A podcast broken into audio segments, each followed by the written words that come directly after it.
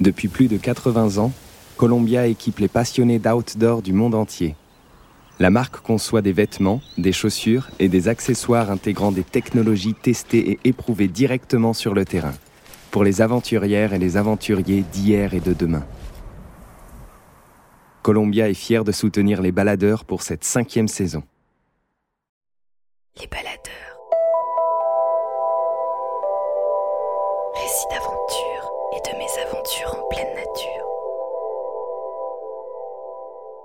Un podcast du média Les Others.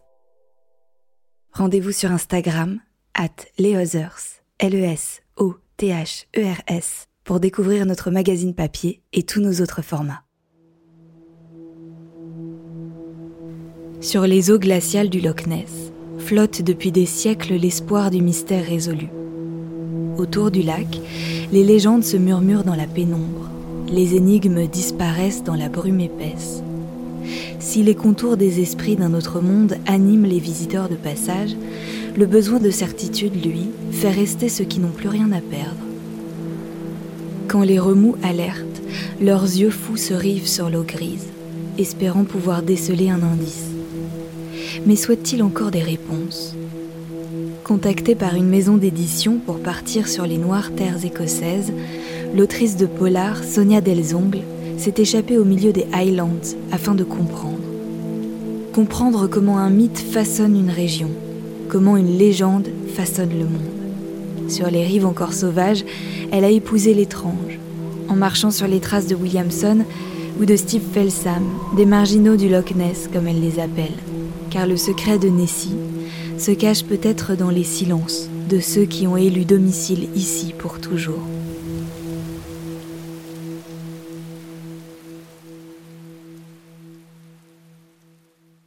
Déjà, le lac par lui-même est un lac euh, qui invite à la découverte, à l'exploration, mais aussi à l'introspection.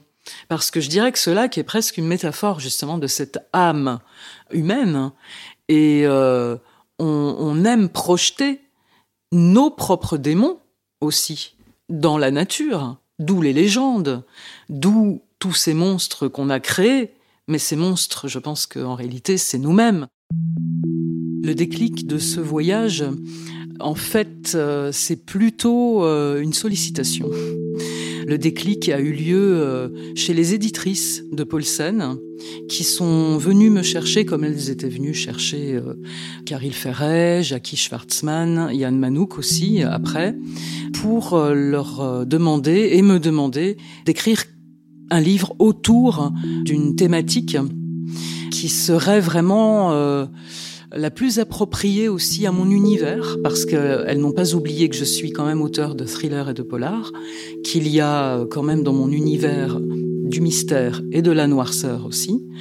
Donc un jour, elle m'appelle et elle me propose le Loch Ness. Alors évidemment, mon enfant intérieur bondit, exulte, et puis je me dis, eh bien, je vais partir sur les traces de ce monstre je crois que c'est l'une des plus grandes enquêtes quand même de tous les temps. Donc, euh, je ne suis pas, à proprement parler, partie enquêter sur le monstre. J'ai pas du tout la prétention de revenir avec une vérité.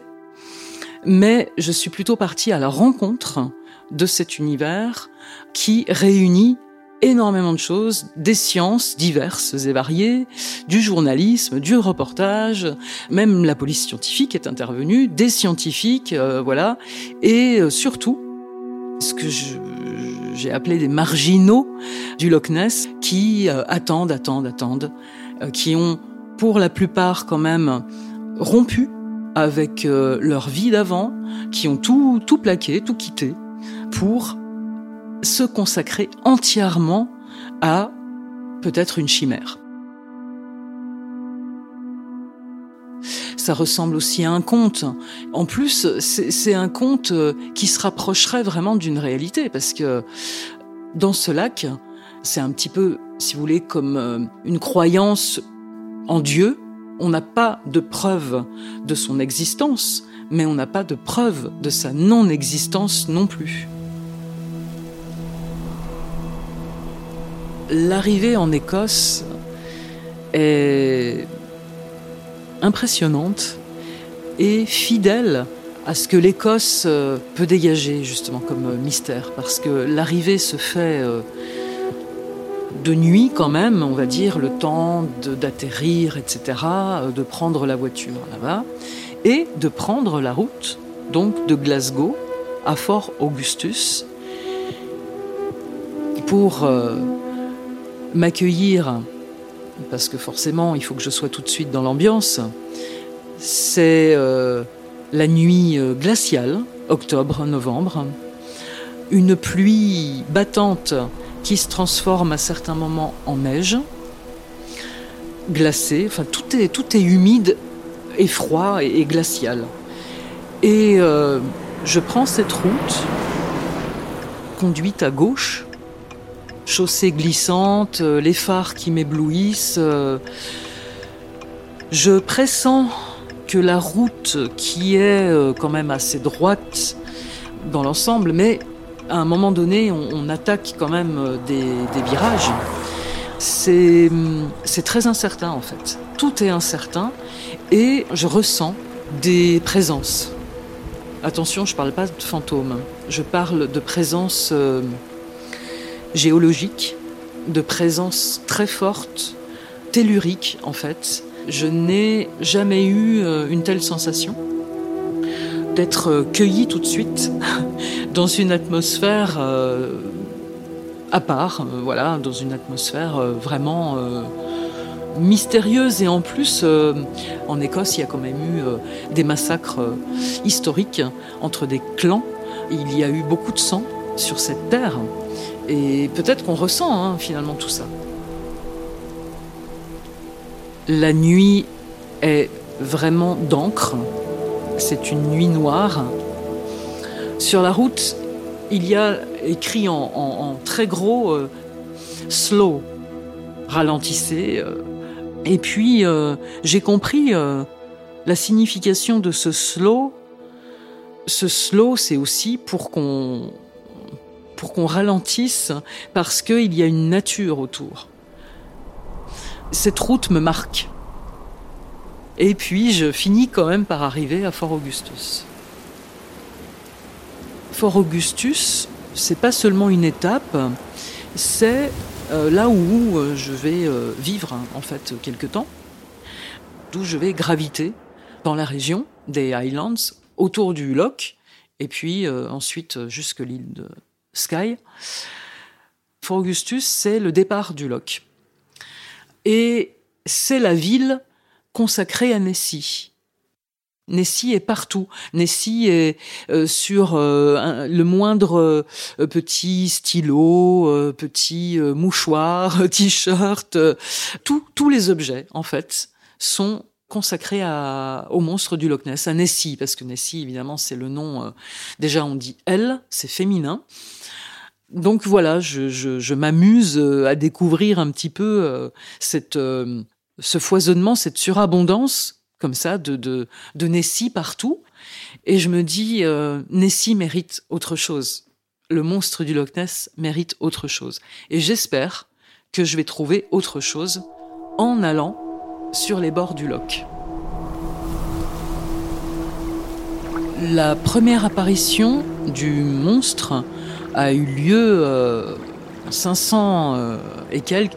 C'était un moine qui se trouvait justement au bord, euh, au bord du, Loch Ness, qui a eu vent de la présence en fait d'un monstre qui a voulu euh, justement voir ce qui, se passait. Donc il, y a un jeune, un jeune moine qui est parti nager dans, ce loch et à un moment donné, il se retrouve face à une gueule, une gueule terrifiante, une gueule monstrueuse. En fait, voilà, le, monstre avait surgi, un monstre avait surgi du, lac, parce qu'à l'époque, c'est pas le monstre, c'est un monstre, voilà. Et le moine a prié pour sauver le, jeune, euh, un peu peut-être imprudent, inconscient, euh, téméraire en tout cas. Donc, euh, le monstre a plongé dans les eaux du Loch Ness et il n'est plus réapparu. Pendant euh, cinq siècles, même un peu plus, il a refait surface par, par étapes comme ça. Il refaisait, il refaisait surface. Et vraiment, les apparitions se sont rapprochées à partir de 1900 justement 1905, 1910, 1900 et quelques, etc., 1920. Et on va s'apercevoir aussi que ça va de pair quand même avec les événements, soit les événements qui touchent le pays lui-même, soit les événements qui touchent une plus grande partie du monde, en tout cas qui plongent dans la noirceur, voilà, qui plonge une partie de l'humanité, soit en Écosse, en Grande-Bretagne en tout cas, soit avec les guerres mondiales aussi. C'est le lendemain, j'arrive aux abords du loch, et puis je vois une forme qui arrive du lac, une forme qui arrive et qui se jette sous mes roues. C'est une poule d'eau.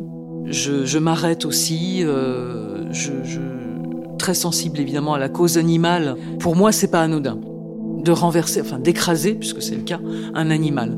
Je crois un petit peu aux signes aussi, et je me suis dit bon, quel est le message là? Quel est le message que m'envoie euh, le loch euh, Peut-être euh, de respecter son mystère, de respecter sa quiétude? J'ai besoin déjà d'aller tout de suite voir le loch et aller sur les bords et c'est la première fois encore encore une fois là vraiment je découvre eh bien j'entre dans une atmosphère qui me saisit tout de suite qui me transporte tout de suite dans finalement dans son mystère le Loch Ness peut atteindre à certains endroits 200 mètres de, profondeur. Il est long de 6 km. En tout cas, voilà, il est vraiment tout en longueur. Il est ouvert. Il est ouvert sur la mer, en fait. Il y a des canaux. Et justement, ces canaux ont une importance sur euh, l'arrivée supposée de créatures euh, marines, euh, possibles monstres, alors monstres, je dis pour le coup réels, préhistoriques, comme le plésiosaure, ou des baleines, tout simplement. Voilà. Donc oui, ce, ce euh, se, prête en fait à toute une fantasmagorie, à toute cette histoire, bien sûr. Il y a un côté du loch qui est aménagé, qui est plutôt, on va dire, pour les touristes, effectivement, pour permettre euh, voilà, de, de, descendre. Et puis à l'autre côté, qui est sauvage, vraiment sauvage. Et là, il y a des rives, euh, voilà, on, gare la voiture et, on descend euh, jusqu'au au, bord du loch. Je descends sur euh, la rive, il y a une odeur de vase qui me saisit tout de suite. C'est l'automne, les, arbres explosent littéralement dans des couleurs, euh, mais vraiment euh, fabuleuses, d'or, d'orange, de de violet, de, c'est vraiment un feu d'artifice. Le lac est noir, le lac est glacé, glacial, et J'attends, enfin, j'avise un petit ponton aussi. Voilà, je, vais sur ce petit ponton. Je manque me casser la figure parce que c'est glissant, évidemment, c'est gluant. C'est, je me dis, c'est sinistre en fait. Le lac euh, dont on ne voit pas le fond. Ça va avec euh, une angoisse aussi, hein, ne pas voir, ne pas savoir ce qu'il y a, ne pas savoir ce qui se cache. Alors je me dis, ça peut être un bon refuge, en effet, pour un monstre. Il y a eu aussi euh, dans les légendes, il y a les kelpies, les fameux kelpies, donc euh, euh, écossais, ce sont euh, des, sortes de monstres à l'apparence de, cheval. Et ils réussissent à amadouer les jeunes enfants ou les nageurs un peu imprudents. Et ensuite, ils les emportent avec eux, ils les font disparaître dans les tourbillons, dans, l'eau. On a l'impression avec ces arbres vraiment au, tronc euh, parfois euh, noueux, aux racines énormes comme ça, qu'il y a des elfes euh, justement qui vont en sortir. Il y a les fameuses fontaines aux fées. tout se prête finalement à la fantasmagorie et au conte.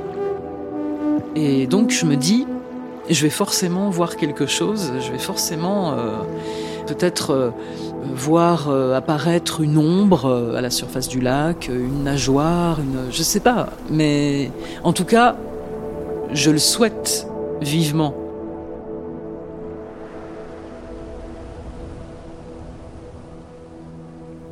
Le premier jour, je vais aussi voir les ruines du château d'Urquhart qui se dressent comme ça. Je compare tout de suite ça à une vieille, une vieille molaire. un château euh, édenté comme ça. Et euh, évidemment je voilà je, visite aussi ces, ruines. Et il y a eu euh, les premières apparitions de Nessie. Parmi les premières c'était justement un peu au large de ce château. Je me poste à une des fenêtres en hauteur et je regarde. Là encore, en fait, je sens que les premières heures, les premiers jours même peut-être en Écosse, vont certainement m'apprendre la patience. Et je m'aperçois peu à peu que, en réalité, en réalité, le monstre est là. on sent sa présence. Alors, est-ce qu'on sent sa présence avec tout ce qu'on a lu sur ce monstre? Est-ce que si j'avais été, on va dire, euh, euh, vierge de toute lecture là-dessus, est-ce que j'aurais senti une présence? J'ai tendance à me dire que oui, parce que tout s'y prête. Les eaux sombres, encore une fois, les reflets, ce vert euh, vraiment très très profond qui vire au noir hein, parfois. En plus, on est pas loin de l'hiver, encore une fois. Euh, il fait, il fait très très froid, le vent est, glacé. Et puis, il y a les douches écossaises, bien sûr. Il y a les averses et il y a les éclaircies. Et les éclaircies qui donnent des jeux de lumière assez fabuleux sur les Highlands. L'image du monstre a évolué avec la connaissance, aussi avec la science finalement, avec les découvertes scientifiques. Plus on, avançait dans les découvertes zoologiques, scientifiques, etc., plus finalement l'image du monstre s'en sort même.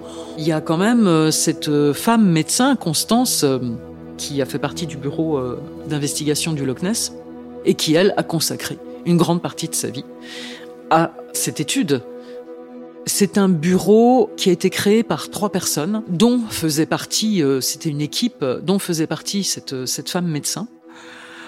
Et euh, ils ont, outre les explorations dans le lac, euh, ils ont quand même récolté aussi de l'argent par l'intermédiaire d'une association pour pouvoir mener à bien justement toutes ces investigations. Ils ont vraiment pratiqué tout ça mais à l'image d'enquêteurs, de véritables enquêteurs. Voilà, en allant faire des observations, avec aussi des, sonars, des appareils, des, détecteurs de voilà de mouvements, euh, de sons. Euh. Donc tout ça était quand même euh, très sérieux et vraiment une, une très belle aventure qui a duré une cinquantaine d'années. Hein. Il y a eu quantité d'hypothèses. Il y a eu l'hypothèse d'un animal préhistorique. Il y a eu l'hypothèse d'une salamandre géante euh, chinoise, mais bon, qui était présente aussi. Il se trouve qu'il y en avait dans le lac. Alors, est-ce que c'était ça?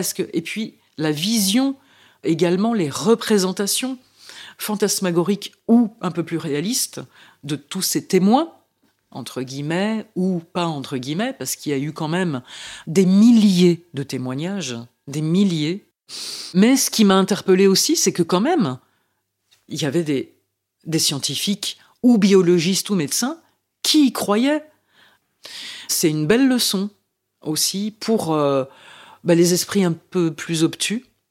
C'est une belle leçon euh, d'ouverture parce que, effectivement, mais pourquoi n'y aurait-il pas un monstre dans ce, loch, quel qu'il soit Je veux dire, même si c'est un vestige préhistorique, il y en a hein, euh, dans le monde des vestiges préhistoriques. Il y a des requins dans les abysses.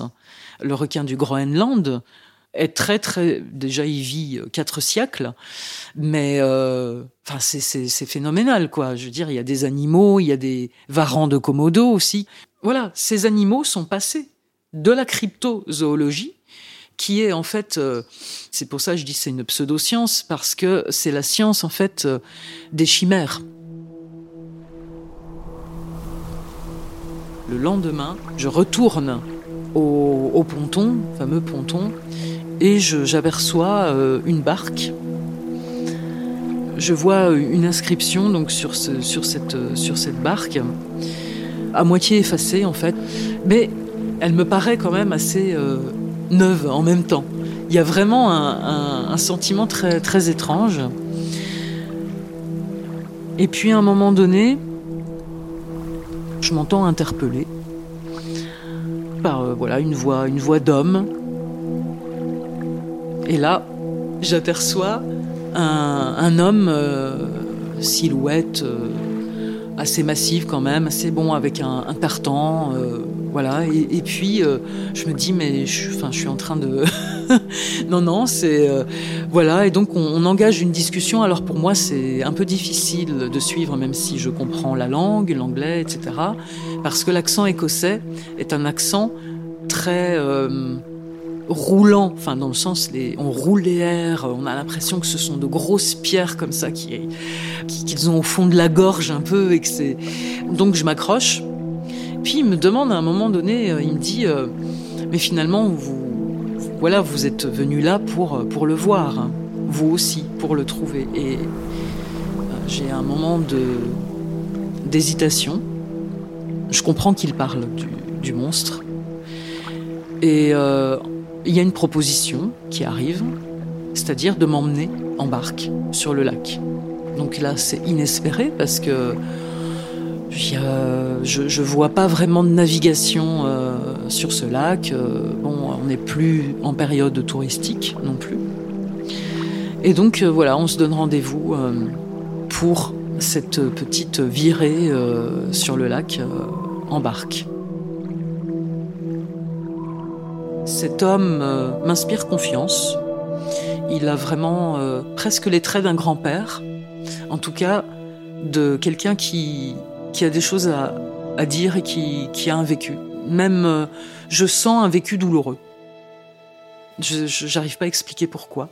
Je sens un vécu douloureux chez lui. Je reste quand même sur mes gardes alors nous sommes en barque, euh, voilà, avec euh, Williamson et vraiment son, visage un peu taillé dans la, pierre, comme ça, ses yeux un peu délavés. Bon, je sais pas du tout où, il va m'emmener. Bon, c'est quand même un petit peu, l'inconnu.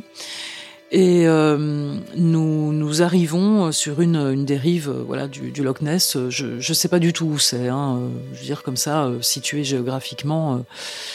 Mais en tout cas, on accoste et le refuge qu'il voulait me montrer est en fait un bateau, un bateau sur terre, dans lequel il a aménagé sa maison on monte, euh, c'est un petit peu tarabiscoté, ça me fait un peu penser à ces créations un petit peu euh, de d'art brut en fait. J'entre à l'intérieur, euh, alors un univers absolument dingue. Alors avec des sculptures, des dessins aussi de différentes de paysages et puis euh, certaines euh, quand même qui représentent euh, qui représentent le monstre, qui représentent bon.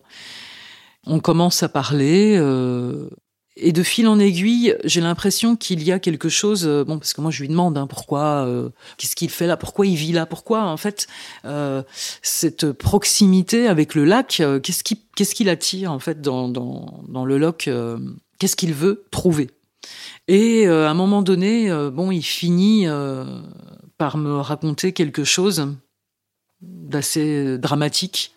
Et en fait, euh, un jour, ils étaient euh, sur euh, ce bateau et avec quelques hommes d'équipage et son fils. Bon, à un moment donné, il y a des, des remous, euh, parce que bon, un lac peut effectivement, en fonction du temps, en fonction des courants, bouger un petit peu. Et euh, il y a un grand bruit euh, à l'arrière. Il y a un branle-bas de combat, etc. Et Williamson apprend que son fils est tombé, en fait, dans le loch, et ils essayent vraiment de, de le récupérer. Et ils ne le récupèrent jamais. Il sombre dans les tourbillons.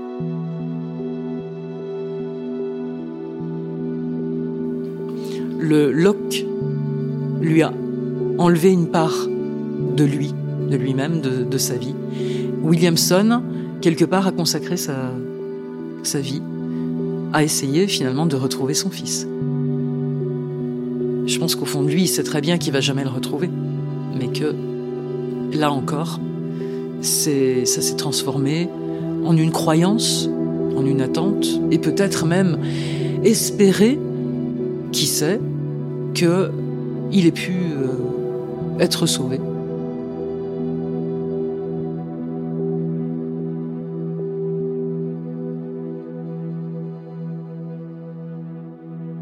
Sur les bords du loch, il y a aussi euh, Steve Feldham, et donc lui, il n'était pas là, je n'ai pas pu le rencontrer malheureusement, mais euh, il s'est établi sur les bords du loch pour observer pendant 27 ans. Steve Feltham, il a été marqué enfant par l'histoire du Loch Ness. Donc ils, étaient allés en vacances avec ses parents. Et puis, euh, il a ressenti quelque chose d'incroyable.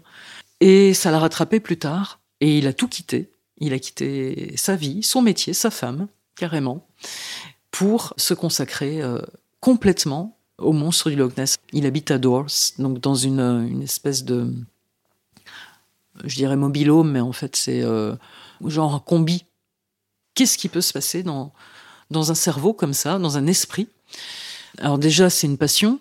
Enfin, j'ose, de toute façon, j'ose espérer que c'est une passion et, non un suicide, même si on peut se demander parfois si c'est pas une sorte de suicide social, ou en tout cas de retraite, parce que c'est une sorte d'ermite aussi du, du Loch Ness.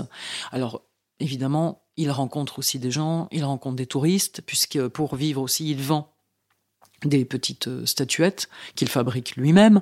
Donc euh, voilà, il a un contact quand même. Euh, et puis il voyage. Mais maintenant, ça fait une trentaine d'années, voilà, qu'il est au bord de ce lac et pour lui, le monstre existe. Il existe alors qu'il ne l'a jamais vu. C'est intéressant. En général, quand on cherche à voir quelque chose, c'est plutôt rare, en effet, qu'on le trouve et euh, c'est un peu quand on lâche prise que ça se manifeste en fait. Et je pense qu'il y a euh, chez quelqu'un comme Steve Feltham, malgré tout, lui, il attend, il attend, il attend. Sera-t-il surpris un jour? Est-ce qu'on peut être surpris? C'est aussi la question que je me pose dans une telle attente. En tout cas, ça s'est transformé en quelque chose euh, de, l'ordre d'un automatisme, je pense, vraiment. Il est à des heures euh, régulières, euh, il fait ses observations, et, tous les jours, c'est la même chose. Tous les jours, tous les jours. C'est un rêve d'enfant, je pense. J'aurais vraiment aimé pouvoir le rencontrer, parce que je ne peux pas me prononcer, euh, bien sûr, pour lui. Mais c'est un rêve qui dure. Et le rêve de quelqu'un comme Steve Feltham, c'est le monstre du Loch Ness. C'est l'existence, c'est prendre cette photo. Mais une fois qu'il il, aura pris cette photo, qu'il aura, euh, on va dire, prouvé, mais pour lui, tout s'écroule, je pense il vaut mieux pour la santé, je dirais, euh, euh, de l'humanité, qu'il n'y ait pas de réponse à toutes nos questions. Finalement, la science détrône quelque part aussi euh, le mythe, même si elle n'a rien prouvé du tout. Elle donne des explications parce qu'il y a eu des prélèvements ADN par une équipe néo-zélandaise et puis, euh, bon, ils ont conclu que c'était peut-être une grosse anguille. c'est vraiment à l'image un peu de de notre société actuelle, quoi, voilà, qui laisse moins de place aux rêves quand même. Il y a d'un côté la représentation, je dirais, image d'Épinal, toute l'imagerie autour de Nessie, parce qu'on lui a donné cette forme-là, mais ça se trouve, il aura, il a, s'il existe, une autre forme, voilà. Je, pense qu'en réalité, euh, pour le commun des mortels, pour tous ces rêveurs, dont je fais partie aussi, bah, ça n'a pas vraiment euh, d'importance, euh, la forme du monstre. C'est plutôt le rêve, en fait, qu'il y a autour de ça. Mais je pense que les Écossais tiennent quand même plus que tout à ce mystère et à ce rêve. Je suis allée, euh, après avoir fait le, tour du lac, donc je continue vers l'île de Skye. Et là, c'est une route qui défile, qui s'ouvre entre le relief euh, voilà, très euh, sculpté, on va dire, très euh, montagneux. les paysages changent de plus en plus parce que les couleurs des Highlands ne sont pas les mêmes. On va vers Mars. Et vraiment, les couleurs sont ces ocres comme ça, orangés, rouilles Là, on va euh, vers euh, une autre dimension, je le sens aussi, je sens que l'île de Skye est encore autre chose, plus euh, déserte, plus lunaire aussi. Et puis il y a The Old Man of Store, qui est un rocher anthropomorphe, qui ressemble justement à un vieillard qui regarderait éternellement l'horizon. Peut-être euh, comme euh, Steve Felsam et Williamson, il regarde aussi euh, l'horizon pour voir apparaître son rêve. Dans mon roman, en tout cas, sur l'île Noire, c'est à la fois un roman, à la fois un récit, à la fois un voyage intérieur aussi. Je dirais que si on veut la vérité scientifique, si on veut, elle y est, elle est dans ces pages elle est euh, dans les témoignages, elle est... Euh, si on veut la vérité euh, de l'observatrice que je suis, elle est là aussi. Dans cette enquête, je vois très clairement un rapport à, la mort et à, la nature. Déjà, de par cette attente, cette éternité, cette métaphore, l'homme attend sa propre mort, soit dans l'action, soit dans une forme de passivité. L'idée de, monstre euh, est un exutoire euh, et une façon aussi de projeter nos propres peurs, mais également nos, parts, euh, je dirais, monstrueuses.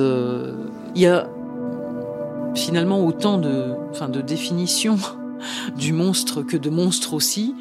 Le, monstre, c'est aussi un être qui n'est pas dans la norme, qui est différent, mais qui est difforme aussi.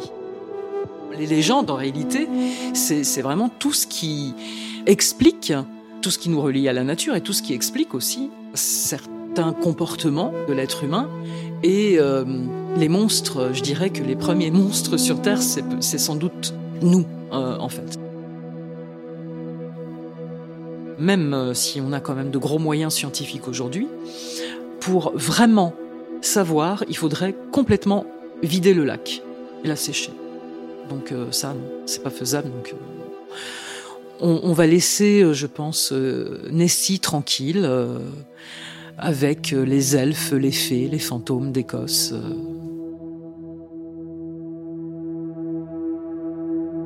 Les profondeurs froides du lac mystérieux les fantasmes ancestraux et la solitude des marginaux qui le côtoient ont inspiré à Sonia Delzongle l'écriture de son enquête.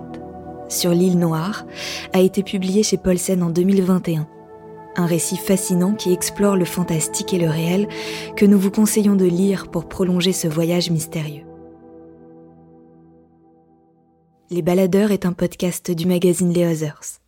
Cet épisode a été réalisé par Thomas Fir et monté par Chloé Vibo et Capucine Lebeau. Le texte a été écrit et lu par Clément Saccard. La musique originale a été composée par Nicolas de Ferrand et le mixage a été assuré par Laurie Galigani. Merci à Sonia Delzongle pour sa participation et merci à vous d'avoir écouté cet épisode. On se retrouve dans 15 jours pour une nouvelle aventure, alors à très bientôt.